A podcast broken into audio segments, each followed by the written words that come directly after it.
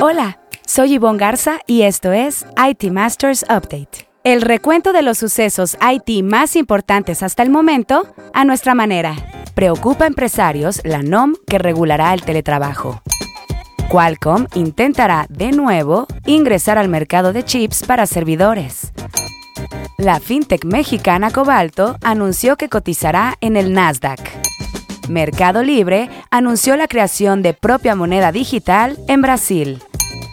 En así lo dijo Sergio Navarro, director de consultoría y arquitecto en jefe de IQSec. En el IT Masters Insight de la semana tenemos a Luis Ortiz, CIO de Movo. Ricardo Barbosa, presidente de la Comisión Laboral de la Confederación Patronal de la República Mexicana, la Coparmex, comentó que el sector patronal está preocupado de que la norma oficial mexicana sobre el teletrabajo termine en una sobreregulación e impacte en costos derivados de accidentes en los entornos remotos de los empleados. Y es que la NOM 037 podría tener un alcance que incluya temas de salud y seguridad. Pero antes de entrar en materia, revisemos otros temas candentes en el dossier. Qualcomm busca clientes en el mercado de procesadores para servidores, de acuerdo con fuentes cercanas a la compañía. Según un reporte de Bloomberg, Cristiano Amon, el CEO de Qualcomm, quiere ir más allá de los semiconductores para teléfonos inteligentes como su antecesor lo intentó hace cuatro años. A diferencia de esos planes que se abandonaron, esta vez Qualcomm cuenta con Nubia, una startup que adquirió por 1.400 millones de dólares en 2021. Nubia fue concebida como proveedor para la industria de servidores y tiene un staff de diseñadores de chips de primer nivel. Por ahora, Amazon Web Services, uno de los mayores compradores de chips para servidores, aceptó considerar la oferta de Qualcomm de acuerdo con personas allegadas a las conversaciones. En la gustada sección que esto y que lo otro, Cobalto anunció que cotizará en el Nasdaq gracias a un acuerdo de combinación con Live Capital Acquisition, cuyo nombre de pizarra es Live, una empresa de adquisiciones de propósito especial. En un comunicado, informó que al cierre de la transacción, Live cambiará de nombre a Cobalto y continuará cotizando en Nasdaq bajo la nueva clave de pizarra CBTO lo que dará paso a la primera plataforma de banca digital mexicana con acciones listadas en el mercado bursátil estadounidense. Anteriormente, llamada Credit Justo, la compañía creada en 2015 está dirigida por sus fundadores y codirectores generales Alan Apog y David Poritz. En 2021, se convirtió en la primera fintech en México en adquirir un banco regulado, Finterra, y cambió a su nombre actual. Mercado Libre anunció la semana pasada que creará su propia moneda digital que se llamará Mercado Coin para reforzar su programa de lealtad en Brasil. La empresa argentina de comercio electrónico explicó que su criptomoneda seguirá el estándar de tokens ERC20 de Ethereum. Tendrá un valor inicial de 10 centavos de dólar por unidad y estará abierta a las fluctuaciones del mercado.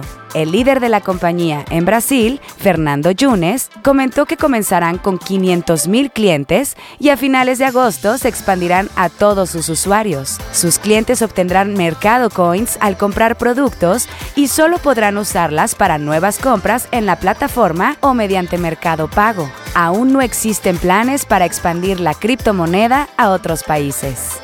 ¿Le dio tiempo de inscribir su proyecto para participar en el ranking de las más innovadoras? No lo deje de hacer. La fecha límite se extendió una semana más, al 26 de agosto. Identifique esa iniciativa innovadora que concretó en los últimos 12 meses e inscríbala en el sitio lasmasinnovadoras.com, donde puede conocer todos los detalles del listado más prestigiado de la industria, abierto por igual a sector público y privado. Súmese a los ganadores. Ser parte de las más innovadoras y lograr el reconocimiento de colegas y jefes no tiene precio, literal. Esta semana, en Así lo dijo, donde resaltamos una frase que a lo largo de la semana las y los reporteros de IT Masters Mag hayan escuchado de conferencias o entrevistas, tenemos a Sergio Navarro, director de consultoría y arquitecto en jefe de IQSec, quien habló en conferencia de prensa del panorama legislativo de la ciberseguridad en México. Hay más de 15 iniciativas hoy descansando en el Congreso, sin embargo, por lo menos hoy están hablando, están pensando en, legislar y están pensando en ejecutar. Eh, aquí, ante este escenario, lo que vemos es que la falta de leyes, la falta de reglamentación, pues ha favorecido tremendamente el ejercicio del delito sin pena. ¿sí? Y si a esto le sumamos que la ciberseguridad, como comentaba Israel, hoy día ya es el cuarto terreno de, guerra, ¿sí? pero a diferencia de los tres anteriores, este no tiene fronteras. Entonces alguien puede delinquir en China, ¿sí? afectar en México y sin tratados, sin convenios, es muy difícil realmente llegar a penas. También queremos escucharle a usted. Si tiene algún comentario o sugerencia, escríbalo en redes sociales con el hashtag ITMastersUpdate. Estaremos pendientes de su retroalimentación. Ahora sí, el tema candente de la semana. Coparmex, a través del presidente de su comisión laboral, Ricardo Barbosa, externó la preocupación de compañías, especialmente call centers, en torno a la NOM 037. Barbosa dijo que les preocupa la versión final, que en lugar de ser regulatoria podría convertirse en un inhibidor de las contrataciones. El problema, explicó, no es que los patrones se nieguen a aportar recursos para el pago de servicios como luz e Internet, sino las posibles sanciones derivadas de accidentes de trabajo. En conferencia la semana pasada, detalló que puede prestarse a que un trabajador tenga un accidente no relacionado con su trabajo, sino haciendo una tarea doméstica, y lo quiera plantear como un accidente laboral. Barbosa advirtió que una regulación extrema pondría en riesgo empleos bien remunerados en zonas semi rurales y mucha gente que trabaja a distancia tendría que regresar a las oficinas. La NOM 037 se encuentra en consulta pública y se espera que entre en vigor en enero del próximo año. Estaremos pendientes. Para el IT Masters Insight de la semana, en la que un líder IT nos comparte una recomendación de algún reporte, libro, reflexión o estrategia, es el turno de Luis Ortiz, CIO de Movo.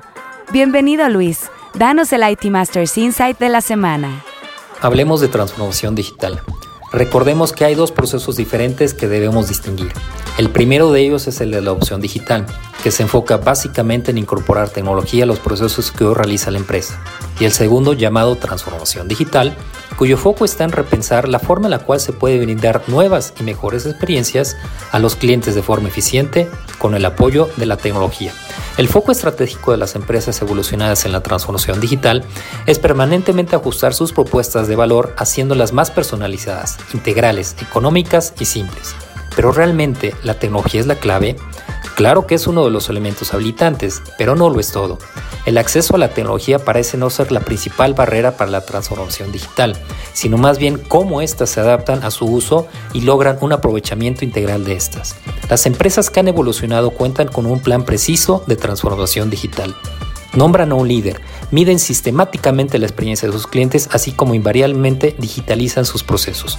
Te invito a revisar cuáles son los principales desafíos de la estrategia de la transformación digital a través del reporte del World Economic Forum. Gracias. Para el próximo episodio me gustaría invitar a Fernando Domínguez, director de IT en Vertice, quien nos compartirá una reflexión.